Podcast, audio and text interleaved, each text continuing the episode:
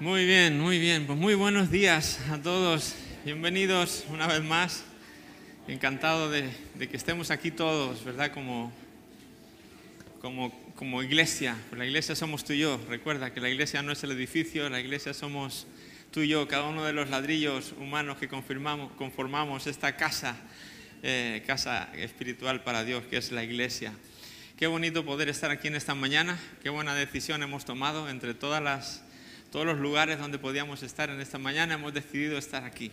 Y creo que ha sido una buena decisión. Y el anhelo de mi corazón es que en esta mañana eh, nos encontremos con Dios o Dios se encuentre con nosotros en algún momento de este tiempo y podamos una vez más ser retados con la palabra de Dios, ser transformados, que podamos seguir creciendo a su imagen y a su semejanza, como es nuestro anhelo, y que Él pueda seguir perfeccionando esa obra espiritual que un día empezó en cada uno de nosotros. Yo no sé cuántos quieren avanzar en esa obra, pero yo yo me muero por avanzar y porque el Señor perfeccione cada día en mí esa obra que comenzó, que vaya quitando lo que sobra y que vaya poniendo lo que falta en mi vida para poder ser un poquito, un poquito más parecido al modelo que Jesús nos dejó eh, cuando estuvo sobre, sobre esta tierra. Y hoy estamos, hoy estamos cerrando eh, propósitos. Sabéis que estamos durante todo este año viendo cinco propósitos por los cuales tú y yo fuimos creados cinco propósitos principales que encontramos en la Biblia, podrá haber muchos más, pero estamos analizando cinco a fondo. Y hoy, cada, cada propósito le hemos dedicado varios domingos, y hoy estamos cerrando el propósito número cuatro, y este es el último domingo que vamos a hablar sobre este propósito, que espero que a estas alturas todo el mundo sepa de qué propósito estamos hablando, porque si no estamos en problemas. Algunos ya empiezan a mirar para otro lado, para abajo. Ah, de repente se le, desató el, zapato a uno. a ver, ¿de qué propósito estamos hablando? ¿Fuimos creados para qué? Para servir. Fuimos creados para servir. Ese es el, eh, fue el, motivo que, por el que Jesús vino a esta tierra. Hay un versículo que me encanta que dice que Jesús no vino para ser servido, sino para servir y dar su vida en rescate por muchos el, propósito de su vida fue venir a rescatarnos, venir a servir a la humanidad. Y es un modelo que, eh, haríamos bien como iglesia en implementar para nuestra vida y en aprender. Y hemos estado hablando muchas, eh, muchos detalles, muchas cosas sobre el servicio. Se puede decir tantas cosas. Podríamos estar un año entero hablando sobre el servicio. Ahí tiene tantas facetas, tantos aspectos de los que se puede hablar. Y ha habido además varias personas que hemos estado hablando sobre este sobre este propósito y yo espero que algo hayamos aprendido sobre lo que es cómo podemos servir a Dios de manera más eficiente y servir a los demás también. Pero hoy cerramos este, este bloque del propósito de servir con un tema importante, que es, es el tema, de, no, no, lo hemos tocado mucho en estos domingos, es el tema de las, de las debilidades, de la debilidad o las de las debilidades eh, de cada uno. ¿Cuántas personas en esta mañana aquí tienen alguna debilidad.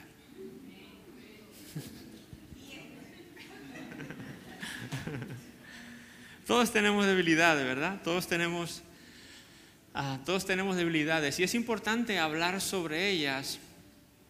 Eh, es importante hablar sobre ellas porque necesitamos entender cómo ve Dios todo este aspecto de las debilidades.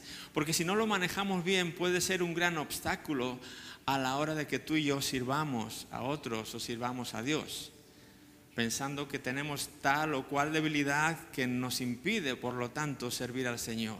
Y, todo esto nos viene condicionado y nos viene dado porque hemos estado o vivimos en, un mundo y en una sociedad caída, con personas caídas como tú y yo y como yo, em, que tienen, se tienen reglas eh, comunes, por así decirlo, bajo las que todos funcionan queramos o no. Y eso desde chiquitito se nos, se nos va pegando y se nos va inculcando en nuestra mente, en nuestro subconsciente, en nuestro corazón y llegamos a asumirlo como que así es. Y así es como funciona la vida y por lo tanto hay que vivir bajo esas reglas.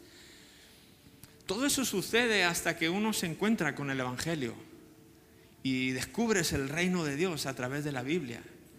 Y te empiezas a dar cuenta que en el reino de Dios las cosas son diferentes a como se viven en la sociedad en la que tú y yo vivimos, en el reino humano, vamos a decirlo.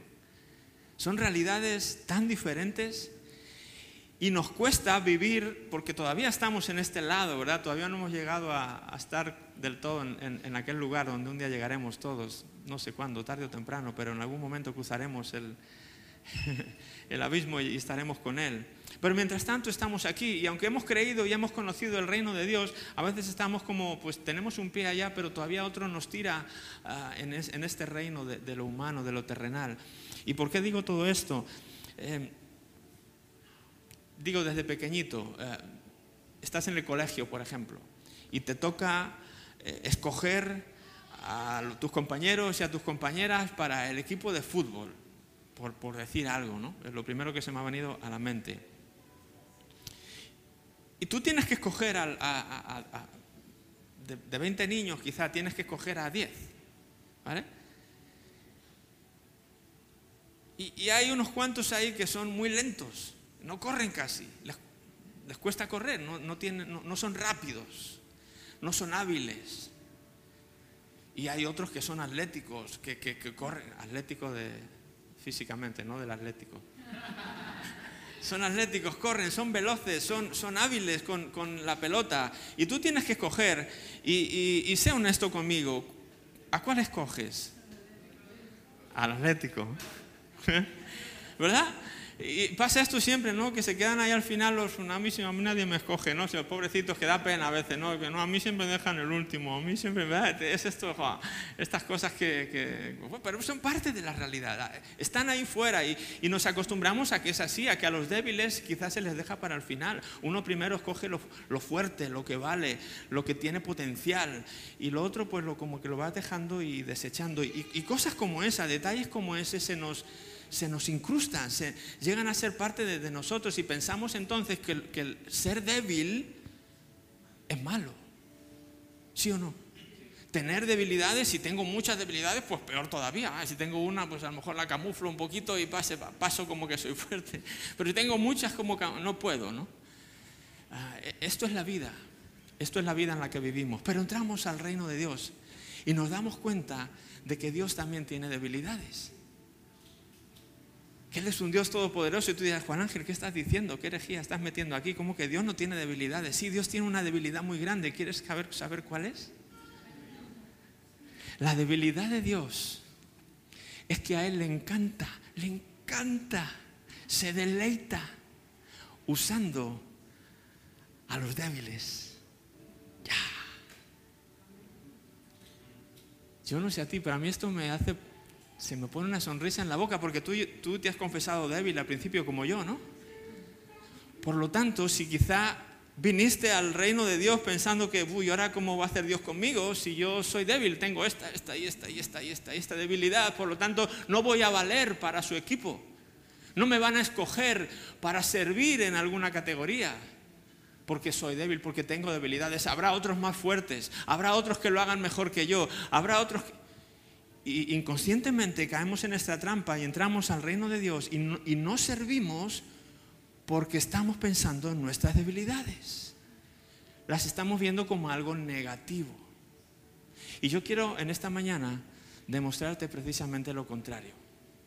Ver en la palabra de Dios, analizar un poquito más esta debilidad de Dios de proponerse y querer usar a los que somos débiles a los que somos débiles para su obra. Y las debilidades pueden ser de muchos tipos, pueden ser debilidades, pueden ser de diferentes grados, pueden ser debilidades, grandes debilidades, grandes limitaciones, ya sean físicas, eh, ya sean eh, emocionales, como traumas, o ya sean eh, intelectuales o de talento, o ya sean espirituales, puede, puede haber mucha variedad de, limitaciones o de debilidades o de defectos.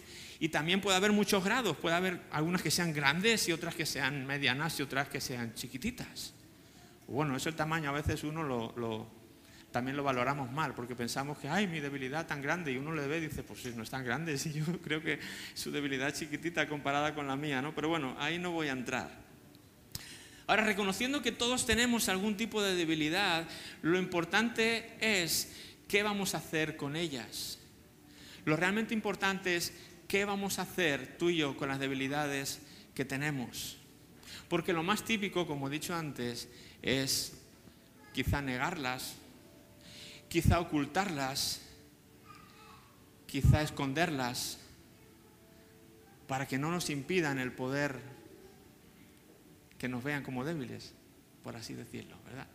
Y esto es lo peor que podemos hacer, porque si hacemos cualquier cosa de estas que acabo de decir, lo que estamos haciendo es no ponérselo difícil a Dios, pero sí limitar un poco lo que Dios pueda hacer con nosotros. Sí, esto es lo interesante, el, poder, el poder entender que Dios trabaja diferente a como tú y yo pensamos. Y te dejo este versículo de Primera de Corintios. El apóstol Pablo le escribe a esta iglesia en el capítulo 1 y le dice esto. Fíjate qué interesante y, son de estas cosas que, te, que nos descuadran porque venimos pensando como venimos pensando de, la calle, vamos a decir. Dice, sino que lo necio del mundo escogió Dios para avergonzar a los sabios. Y lo, di conmigo, débil, y lo débil del mundo escogió Dios para avergonzar a lo fuerte. O sea, no es que a Dios no le quedó otra que trabajar con lo débil. Él escogió a lo débil. Él estaba en ese equipo con la, con la, capacidad de poder haber dicho, me quedo con el atlético, con el fuerte, con el corpulento, con el rápido, con el habilidoso, pero él escogió usar al que no corre, al que es un poco más torpe, con las habilidades motoras, lo que tú quieras, al que aparentemente a ojos de la sociedad se ven más débil. Dios dice, no, yo escojo, decido tomar a este para mi equipo antes que al fuerte. Porque las fortalezas se ven muy bonitas, pero también tienen muchas debilidades asociadas. Cuando somos fuertes eh, o nos creemos fuertes, aparentemente es una cosa buena, pero luego al final nos damos cuenta que tiene muchas connotaciones negativas que al final nos resultan de impedimento también. Luego, luego vamos a hablar de eso. Entonces Dios permite tu debilidad y mi debilidad, Dios permite nuestras debilidades, porque Él va a demostrar su poder a través de nuestras debilidades. Él quiere demostrar su poder, no el nuestro, su poder a través de nuestras debilidades. Por eso muchas veces se escoge a lo débil, porque si escoge a lo fuerte, Vamos a ver si lo ponemos de esta manera. Volviendo al ejemplo del equipo de fútbol. Si el entrenador escoge a, 11 chavales impresionantes que dominan el balón y atléticos y que físico portentoso y demás, y, el equipo este gana, ¿de quién ha sido el mérito? Alguno dirá, bueno, del entrenador, pero es que los jugadores, uf, es que menudo jugadores tienen, ¿no? Eso le pasó a Guardiola cuando jugaba en el Barça, ¿no? Cuando entrenaba al Barça, que lo consiguió hacer este equipo y, yo creo que se, devaluó un poco su, mérito de entrenador porque decían, no, qué menudo equipo tenía, o sea, Xavi, el otro y el otro y Messi, no sé, bueno, con ese equipo, ¿verdad? Tendemos a, echar la gloria y a, y a pensar que el éxito cosechado ha sido debido a esas fortalezas de los jugadores. Sin embargo, si coges a estos, un equipo de 11 chicos, todo lo contrario, y salen campeones, esto es como que, o el entrenador debe ser increíble, ¿no? Es increíble el entrenador porque mira lo que ha conseguido con 11 chavales que obviamente eran débiles, no tenían la capacidad de ganar esta liga y la han ganado. ¿Qué, estrategia habrá usado el, el, entrenador? ¿Cómo los habrá motivado? ¿Cómo ha sido? Y todos los méritos serán para el entrenador, ¿verdad? Algo, algo parecido pasa con Dios. Dios no quiere que pongamos nuestros ojos en la humanidad, Dios quiere que reconozcamos su poder a través de las personas. Si, lo, que logra, lo que Dios logra, lo logra con alguien fuerte, o tú vas a pensar, claro, es que fue la persona porque era muy fuerte, por eso pudo hacerlo. Pero si lo hace con alguien que, entonces no te cabe duda que fue Dios y no fueron los hombres. Y de eso se trata, que de Él sea conocido y que nosotros no seamos conocidos. Juan el Bautista decía, se trata de que yo mengüe y Él crezca en mi vida. Se trata de que puedan ver a Dios a través de mí y no tanto a mí. Yo no quiero que la gente ponga los ojos en mí, quiero que vea al Dios que hay en mí. Ese sería nuestro objetivo como cristiano. Y eso es un perfecto cuando estamos llenos de debilidades. Y es muy difícil cuando todos son fortalezas o cuando todo lo que tenemos aparentemente son fortalezas. Así que Dios escoge lo débil para poder avergonzar a lo fuerte. ¿Verdad? Y para que cambiemos un poco los parámetros que traemos aprendidos de este mundo. Y la Biblia está llena de, cómo Dios usa a gente imperfecta y a gente común para hacer cosas extraordinarias. Y para mí esto es alentador, como decía antes, no sé para ti. Así que si tú pensabas que no podías servir en la iglesia o fuera de la iglesia o que Dios te podía usar, de alguna manera por tus debilidades, vete pensando, mm, vete cambiando tu manera de pensar, vete empezando a pensar de una manera distinta.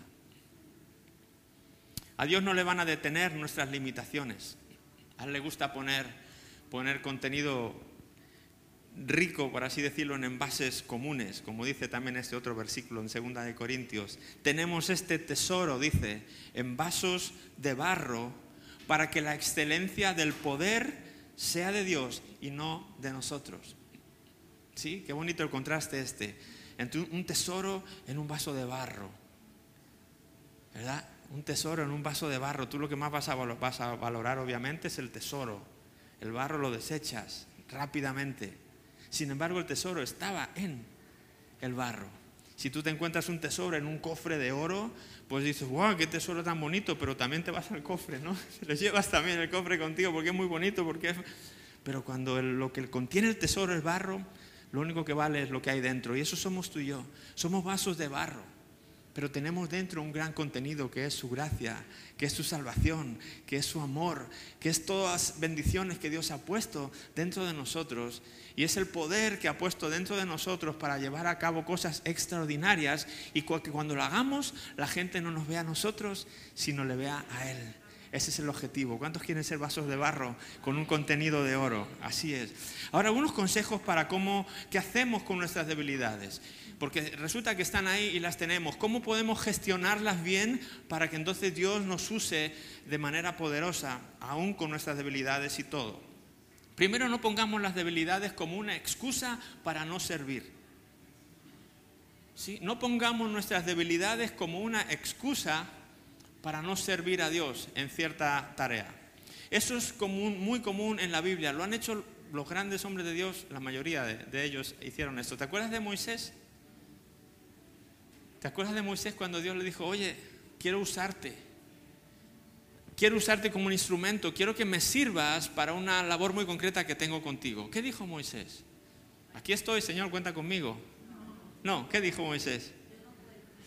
Uh, bueno, verás, me encantaría que Dios este, que me usara. Lo que papá pasa que es que, mira, mi, mi, mi, soy no, no puedo. Él tenía un problema en el habla. Él tenía una debilidad física. Él tenía una debilidad que no son de esas debilidades que con un poco de trabajo y esfuerzo o con algún libro de autoayuda o algo uno la puede paliar y la puede cambiar. Hay debilidades que son así, pequeñitas, y uno trabaja un poco y las cambia, pero hay debilidades que llegan a un grado en que yo no puedo hacer nada. Probablemente esa debilidad va a estar conmigo el resto de mis días. Y era, de este tipo era la debilidad que tenía Moisés. Él no podía, no tenía facilidad de palabra. Y sin embargo Dios le escoge para hablar con el faraón y confrontar al faraón y decirle, deja ir a mi pueblo y mira, mi Dios me envía. Y verdad, entonces cuando Moisés ve que lo que Dios le quiere usar tiene que ver con su habla, el que dice, te has equivocado de hombre, Señor. Me encantaría, pero no soy yo el indicado. ¿Qué dice de hecho? Elige a este. Elige a mi hermano. Él habla muy bien. Él no tiene el problema que yo tengo. Y Dios tiene que, tiene que tratar con él y hacerle entender eh, que tiene que romper esa manera de pensar que probablemente tú y yo también tenemos. Eso de pensar de que nuestra debilidad es una limitación para poder ser usado por Dios. ¿Sí? Le pasó a Moisés, un gran hombre de Dios. Dios tuvo que pasar un tiempo ahí convenciéndole hasta que por fin medio que dio su brazo a torcer, porque lo hizo, pero se llevó al hermano con él al final. Recuerda que no, pero que se venga Aarón también. ¿Verdad? Dios diciendo, Dios mío, no van a aprender, esta humanidad mía no va a aprender nunca. Eh, pero no fue solo Moisés, tenemos un montón de ejemplos más. Tenemos a Gedeón, ¿te acuerdas el, el juez Gedeón? Cuando Dios le llamó también para, para usarle, él estaba escondido, él estaba en una cueva metido, muerto de miedo, porque le estaban acosando los países vecinos. Y Dios le dice, varón guerrero, y valiente, sal aquí, que Dios te quiere usar. Y el hombre mira para atrás diciendo, varón guerrero y valiente, ¿a quién está hablando este señor? Pues yo estoy aquí muerto de miedo, soy el más pequeño de mi familia, mi familia es la, tribu más pequeña, la, familia más pequeña de la tribu y la tribu es la más pequeña de todas las tribus de Israel, pero que este hombre que está pensando que no, no soy yo. Si lo que quieres es un hombre valiente, ha sido al menos indicado, porque tengo esta debilidad. Tengo un complejo de inferioridad probablemente tengo la autoestima por los suelos. Has venido con, el, con la persona equivocada, Dios. Que no, que eres tú. A ver, ¿cómo voy a ser yo? Pues que se moje este vellón y la tierra no. Toma. Bueno, ahora que se moje la tierra y el vellón no. Toma, ¿verdad? Y Dios otra vez con toda la paciencia del mundo lidiando con Gedeón, hasta que Gedeón entiende que no importan las limitaciones, que a Dios no le, a Dios no le limitan nuestras debilidades. A Dios no le limitan nuestras limitaciones, valga la redundancia. Al contrario, Él nos escoge aposta de entre los fuertes, para que los fuertes se avergüencen y para que Él se lleve toda la gloria de lo que haga con nosotros. Dos cosas. Así que fue un gran hombre de Dios, pero también había puesto su excusa. Jeremías, ¿te acuerdas del profeta Jeremías? Muy diferente a Isaías. El profeta Isaías, cuando Dios le llama a ser profeta y a hablar a las naciones, él dice, aquí estoy, heme aquí, envíame a mí. Ahí está Isaías, todo dispuesto, ¿no? Pero cuando va con Jeremías, Jeremías se quiere usar y que dice, ay no, que yo soy, muy joven. no, no, Señor, yo, yo para este oficio que tú me llamas, soy niño todavía, soy, soy tan... Y otra vez Dios tiene que lidiar con él y no, mira, no me importa tu edad, no me importa tu déficit, no me...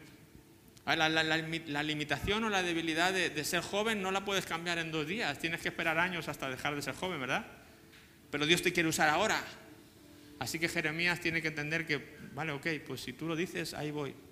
Uno tras otro, vemos a personas humanas mostrando sus debilidades como una excusa para no hacer lo que Dios les ha mandado hacer, pensando que se ha equivocado. Y yo no sé si tú te has visto en esa posición alguna vez, pero yo sí. Y lo que en esta mañana se trata es de que podamos romper algo en nuestro interior, en nuestra mente, algún sistema de creencia que en esta mañana se haga pedazos y que no, si Dios nos llama a hacer algo, a servirle de alguna manera, que no pongamos nuestras debilidades como una excusa para no servir. Y no es una, a lo mejor, yo sé que a lo mejor es una excusa que para ti es súper válida y que lo dices de corazón, pero es que no conoces a Dios es que a Dios no le valen esas excusas. Es que si, si, pretendes que Dios te haga fuerte, entonces si Dios te hace fuerte ya no te va a escoger para servirle. Porque Dios escoge a lo débil para avergonzar a lo fuerte y para llevarse después la gloria de lo que ha sucedido. Que la gente no nos vea a nosotros, sino que le vea a Él. Yo no sé tú, pero yo no quiero que la gente me vea a mí. Yo no estoy aquí para que la gente me vea a mí. Yo quiero que, Dios, que la gente vea a Dios dentro de mí. Eso sea un testimonio para que ellos mismos anhelen tener ese Dios que yo tengo. Porque si la gente me admira a mí, yo, yo, yo, no, puedo, yo no quiero ser yo en otra persona, yo quiero que Dios es el que esté en la otra persona, no yo. ¿Me entiendo? ¿Me, entiendo? ¿No me explico? ¿Me entendéis? no pongamos las debilidades como excusa entonces para no servir Segunda, celebremos nuestras debilidades. Uy, ¿cómo que? Celebra, celebra tus debilidades. Puedes pensar en la mayor debilidad que tú creas que tienes en esta mañana y dentro de ti celebrarla. Puedes ponerte un gorrito de cumpleaños, una vela o algo y decir, gracias Señor, hoy celebro, como cuando celebras un cumpleaños, celebro mi debilidad X. ¿Lo puedes hacer internamente? ¿Cuántos pueden hacerlo? A ver. Mm, no veo las manos, así que no sé si las está levantando o no. Pero, pero celebra, yo te animo esta mañana a que celebres tus debilidades, a que no las veas como enemigas, sino como amigas que te van a ayudar a que seas un candidato o candidata apto o apta para que Dios te utilice para servirle en mayor grado. Mira cómo lo gestionó también el apóstol eh, Pablo, una vez más. Cada vez él me dijo, hablando Pablo, mi gracia es todo lo que necesitas. Mi poder actúa mejor. ¿Dónde? En la debilidad. Esto era Pablo hablando. Esto era el apóstol Pablo que tenía una debilidad que no nos dice exactamente cuál es. Él habla después de un, mensajero de Satanás que le atormenta continuamente y por lo que él había orado tres veces al Señor que se la quitara. Señor, quítame esta debilidad porque no me deja hacer la obra a la que tú me has llamado. Esa debilidad algunos creen que era un problema físico en sus ojos, eh, que le impedía pues casi ver, pero no solamente ver, sino que el aspecto que el apóstol Pablo tenía era como muy desagradable, era una enfermedad muy fea en los ojos que, en, algunas cartas lo menciona también, que como la iglesia le recibió incluso a pesar de esa enfermedad y le trataron y como que estuvieron dispuestos a incluso a sacarse sus ojos para dárselos a Pablo, eh, pero era algo como que muy desagradable tratar con una persona que viene a anunciarte el Evangelio y tiene algo en los ojos que, que cuesta de alguna manera relacionarte con él. Era una debilidad grande para él, no podía hacer mucho por cambiarla. Y le había orado, Señor, quítame esta debilidad, quítame esta debilidad. Hasta tres veces dice que se lo había pedido al Señor. Y el Señor le dice esto cuando le responda. Lo que necesitas es mi gracia, mi poder actúa mejor en la debilidad.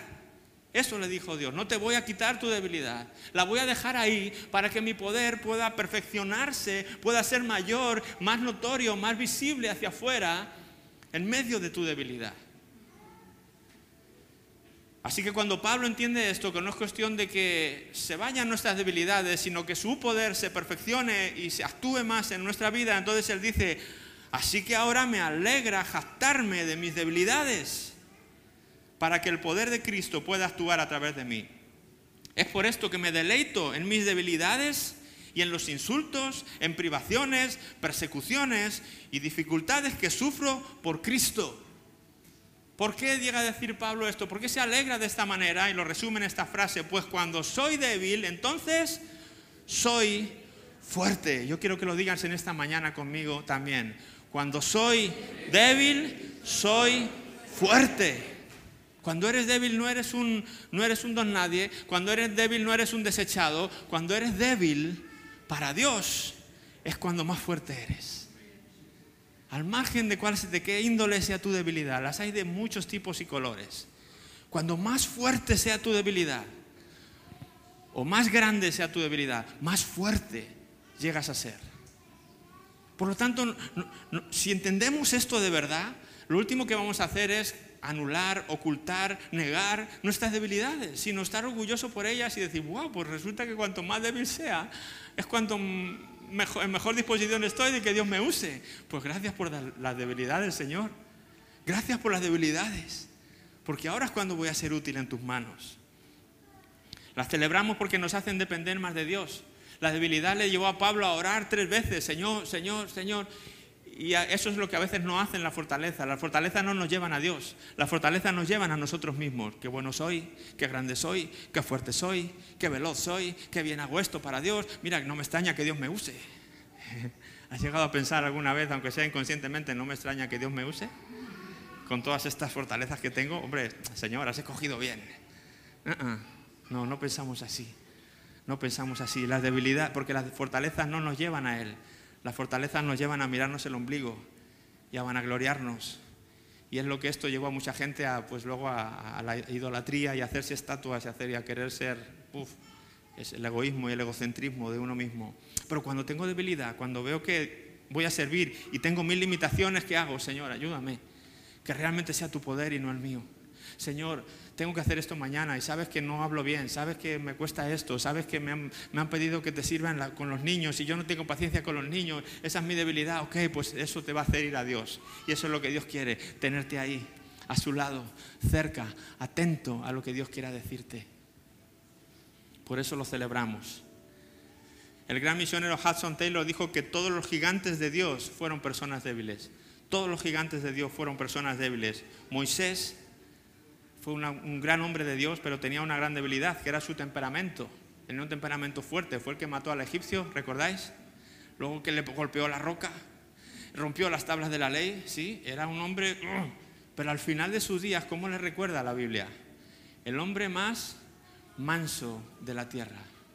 Una debilidad que Dios transformó al final de su vida, ¿sí?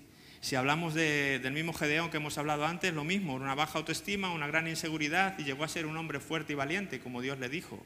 Tenemos al apóstol Pedro, era muy impulsivo y era un hombre de voluntad débil, pero resultó ser una roca. Pedro, tú eres, tú eres Pedro, tú eres roca y sobre esta roca edificaré mi iglesia. Esa confesión que acabas de decir, sobre eso voy a hacer. El apóstol Juan eh, le llamaban el hijo del trueno, quizá era arrogante, era también eh, tempestuoso y al final se le, se le terminó llamando el apóstol del amor, el que se recostaba así en el pecho de Jesús y era como un osito de peluche. Que, Dios transforma nuestras debilidades de carácter si dejamos usarnos por Él. Si ponemos nuestras debilidades al servicio de Él, al final no solamente Dios nos usa a través de, con debilidades y todo, sino que también nos transforma y nos hace ser diferentes a como pensamos que éramos. Es un paquete completo, por así decirlo.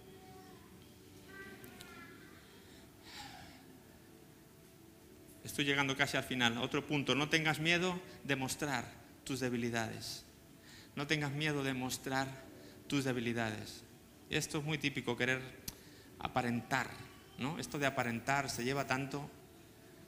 Eh, hazme una foto de este lado porque este es mi perfil bueno. Entonces escondo este que es mi debilidad. La foto de este lado para que yo quede bien. En Facebook y en todas las redes sociales ponemos siempre nuestra mejor cara, nuestro mejor lado, nuestro mejor outfit, nuestro mejor todo, para que, ¿verdad? el día que mejor nos lo hemos pasado. Siempre ponemos lo mejor, lo peor y lo más débil lo escondemos, lo enterramos, no se lo enseñamos a nadie. Yo te animo en esta mañana a que no tengas miedo de mostrar tus debilidades a otros. Sabes, cuando vamos por la vida mostrando solo fortalezas, solamente las cosas buenas que sabemos hacer, eh, crean en nosotros o en los demás, o en su relación con nosotros, cosas no muy buenas.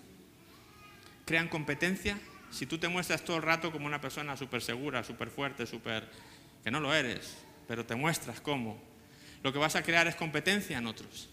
Mira ese, pues, pues sabes, y, van a querer superarte, van a querer ser igual de fuertes que tú, van a querer meterse a competir eh, contigo. Eso es lo que pasa cuando te sientes fuerte. O no se relacionan contigo porque piensan que eres demasiado fuerte, demasiado cool y demasiado inalcanzable para que ellos estén contigo. ¿Sí? Entonces, esto es lo que yo decía antes, las, fortalezas no siempre traen cosas buenas, no todo es bueno, no todo es oro lo que reluce en las fortalezas. Pero cuando tú te muestras así como eres, no te voy a decir que ahora le eches el cuento y que te muestres una debilidad que no tienes, pero cuando no escondes cómo eres, cuando te muestras tal y como eres, con debilidades y todo, creas empatía en otros. Creas que otros, hey, se pueden relacionar contigo porque yo también soy débil como tú. Creas, haces comunidad, haces que otros quieran estar contigo y, es algo muy bonito, ¿verdad? Por eso en esta iglesia pretendemos ser eso, una comunidad transparente, una comunidad abierta, donde no queremos fingir, donde no queremos ser más de lo que somos, sino así como somos, con lo bueno, con lo malo, con lo regular.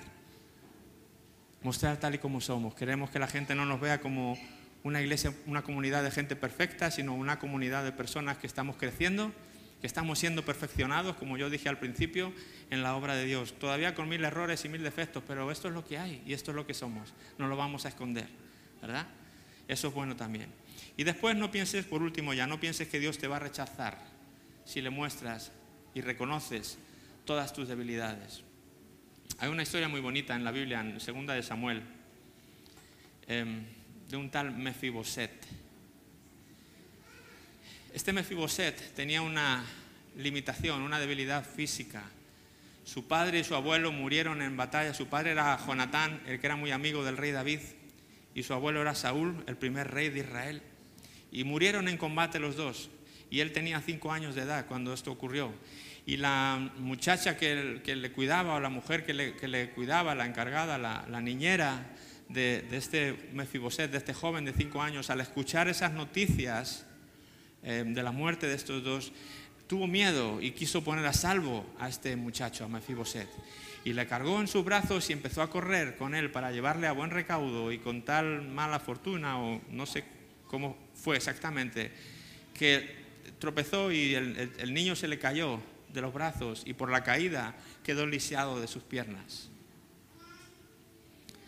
No solamente su padre y su abuela acababan de morir, ahora el niño con cinco años sufre una lesión permanente para el resto de sus días. Una lesión que le incapacita, no puede tener una vida normal como los demás niños, no puede crecer como los demás, las, demás personas, está en desventaja toda su vida. Pero llega un momento, muchos años después, cuando él es ya mayor y David es el rey de Israel, y está pensando en su amigo Jonatán y cuánto le quería y, anhelando que no, lo hubieran muerto y pensando en él, de repente se acuerda, dice, ¿y no quedará alguien de la casa de Jonatán, a quien yo pueda mostrar misericordia por amor a Jonatán, a la amistad que yo tenía con él. Entonces manda que busquen, oigan, manden a buscar a ver si queda por ahí alguien de la familia de Jonatán, porque yo quiero, yo quiero conocerle, yo quiero hacer algo por él. Así que van a buscar y ¿qué, crees? Encuentran a Mefiboset.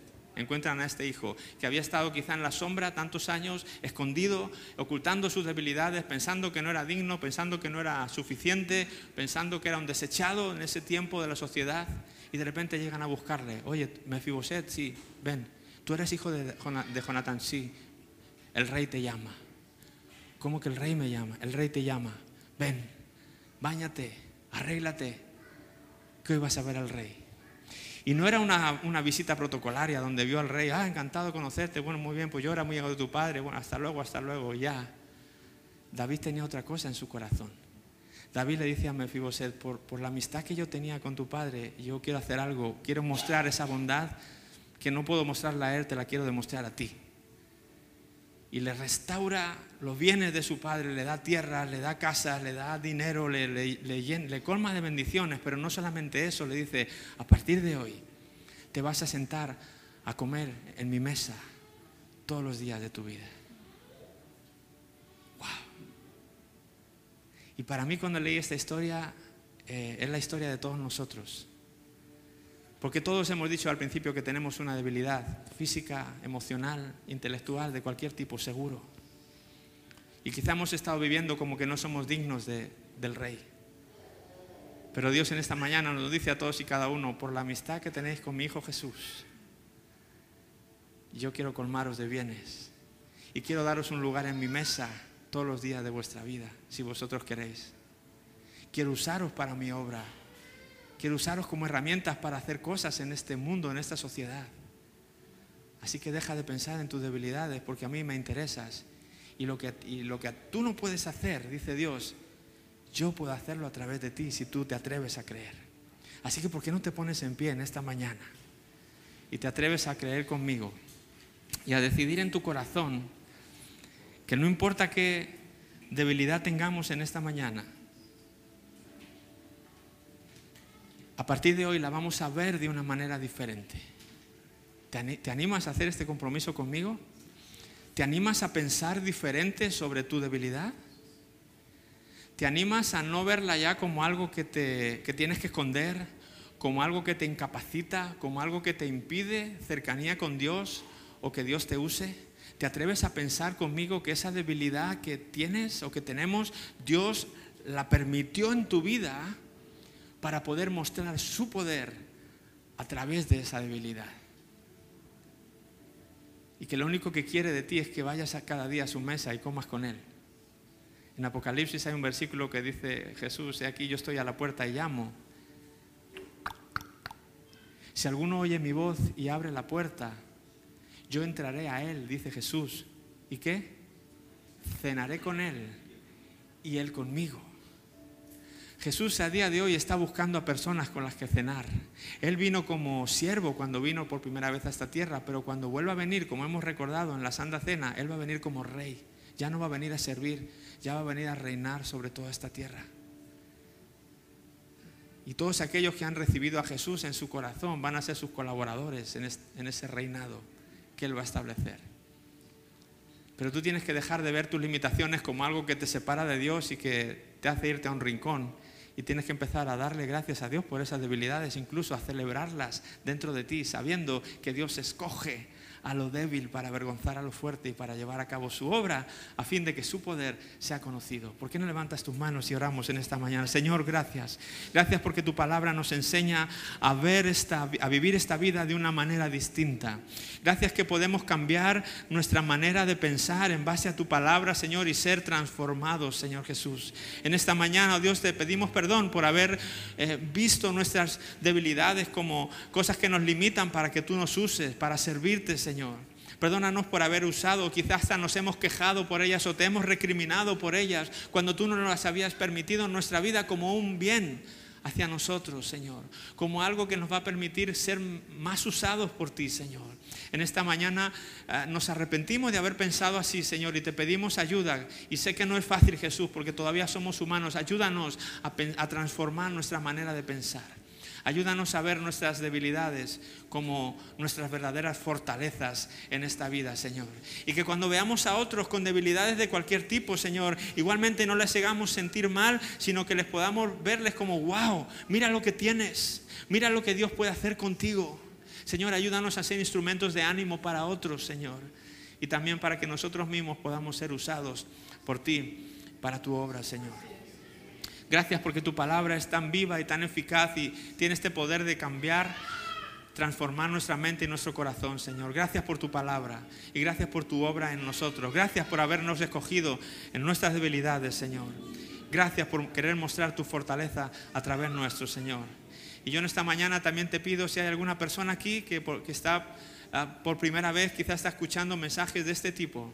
Si hay alguna persona aquí en esta mañana que nunca te ha aceptado a ti en su corazón, Em, yo quiero hablarte a ti ahora en esta mañana y pedirte, si tú quieres cambiar esto, estás a un segundo de poder hacerlo.